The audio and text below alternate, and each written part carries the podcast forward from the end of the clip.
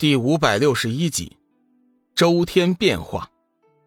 与此同时，生命之灵和天一圣经也在他体内自行的运转，为他修补先前被损的筋脉和内脏器官。突然，天地变色，狂风四起。随着龙宇开始模拟宇宙星体的运转，虚空中的群星已经发出了感应，一道道璀璨的星粒纷纷从天而降。笼罩在龙宇的周身，慢慢的被他的身体吸收。眼看着如此神奇的一幕，众人直呼龙宇神灵。仙使低声惊讶道：“真是不可思议呀！他居然能引动元力。”仙使很清楚，即便是在仙界之上，也只有三清尊神才能够直接吸收周天星力，天地或许都没有如此的能力。太虚尊者也是有些吃惊，他到底是什么身份？实在是叫人难以捉摸呀！仙师大人，这次若是脱险，我看你必须得尽快的向天帝汇报龙宇的古怪呀，否则的话……说到后面，太虚尊者明显是压低了声音，仙使微微一惊：“你是说，他会威胁到天帝的统治？不错。”我正是这个意思，太虚尊者道：“此人身份诡异，原本已经成就了真魔之身，但是身上却无半点的魔煞之气，反而还能引动元力，而且他的身边还有两只洪荒异兽跟随。这样的话，恐怕天地也不行吧？如果假以时日，我想他的力量绝对会超越星君。”甚至是天地，那到时候，仙使脸色大变。嗯，不错，此人定非池中之物。这次大劫之后，想必整个修真界都会臣服于他。到时候，难保他不会有什么想法。尊者，到时候我想请你一起和我去面见天帝。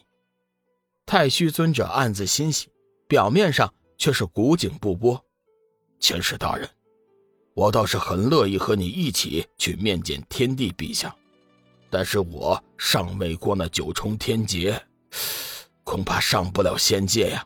哎，这不是问题，到时候我会提前禀明天帝，帮你轻松的度过天劫。以你九转散仙的实力，到时候就是金仙身份，可谓。是一步登天呢，啊，那那多谢仙师大人提醒。太虚尊者闻言，再也无法掩饰心中的高兴。话说，龙宇以日月星斗诀在体内模拟周天宇宙变化，引动了虚空群星，周围数十里都被星力所笼罩。不但是龙宇，就连他周围的修真也是获益不小。一些基础好、修为高的修真更是进步不小。林海散人和各位天涯海阁的高手，几乎能感应到自己的修为正在不停的增长。那一瞬间的功夫，居然能顶得上以前数月的打坐修炼。凌飞等人已经暗下决心，这次大劫如果有幸不死，以后一定要誓死追随龙宇。不说别的，但是每次在他修炼的时候沾点星力，那也都是受用不尽。此刻，龙宇已经是引起了天象，四周星光万丈，气浪滔天。突然，魔界通道传出了一声阴笑声，说话间，有团黑色雾气飘了出来。龙宇，本座奉命前来要你的命。说话间，黑色雾气已经换成了一个黑衣男子。只见他浓眉大眼，身材高大。足有一个半普通人身高，他的周身缠绕着一层淡淡的黑气，两只眸子深邃而阴毒，紧紧地盯着正在修炼的龙宇。外围的一名会盟弟子见对方只有一人，有些不屑，擅自脱离了阵法。持烈遥指：“就你一个人也想对盟主不利？哼，真是废话！”黑衣人冷笑一声：“呵呵，废物。”话音刚落，没见他做事，那名会盟弟子的身体就猛然的爆裂开来，化作了一道黑烟，死去了。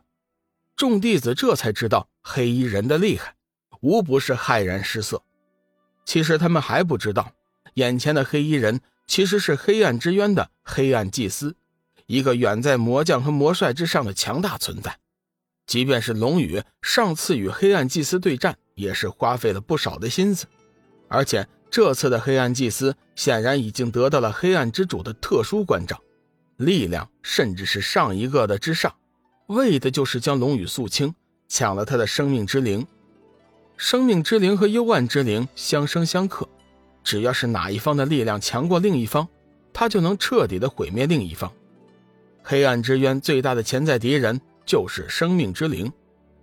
会盟弟子眼见黑暗祭司的力量，个个心惊，紧紧的守住阵法，只求龙宇早点修炼结束。不过他们很清楚，在龙宇的修炼没有结束的时候，他们显然是不能退缩的。龙宇正在修炼关头，若是这个时候退缩，万一龙宇有什么闪失，自己这些人肯定是完蛋了。保护龙宇就是保护自己。每一个会盟弟子的心里都冒出了这么一个想法：两位姐姐，你们保护好翔宇，我去对付黑暗种族。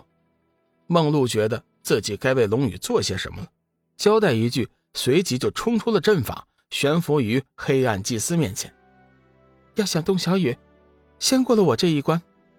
梦露信目一挑，冷声说道：“黑暗祭司已经感应到了对方修为不弱。”当即也是露出了认真的神色。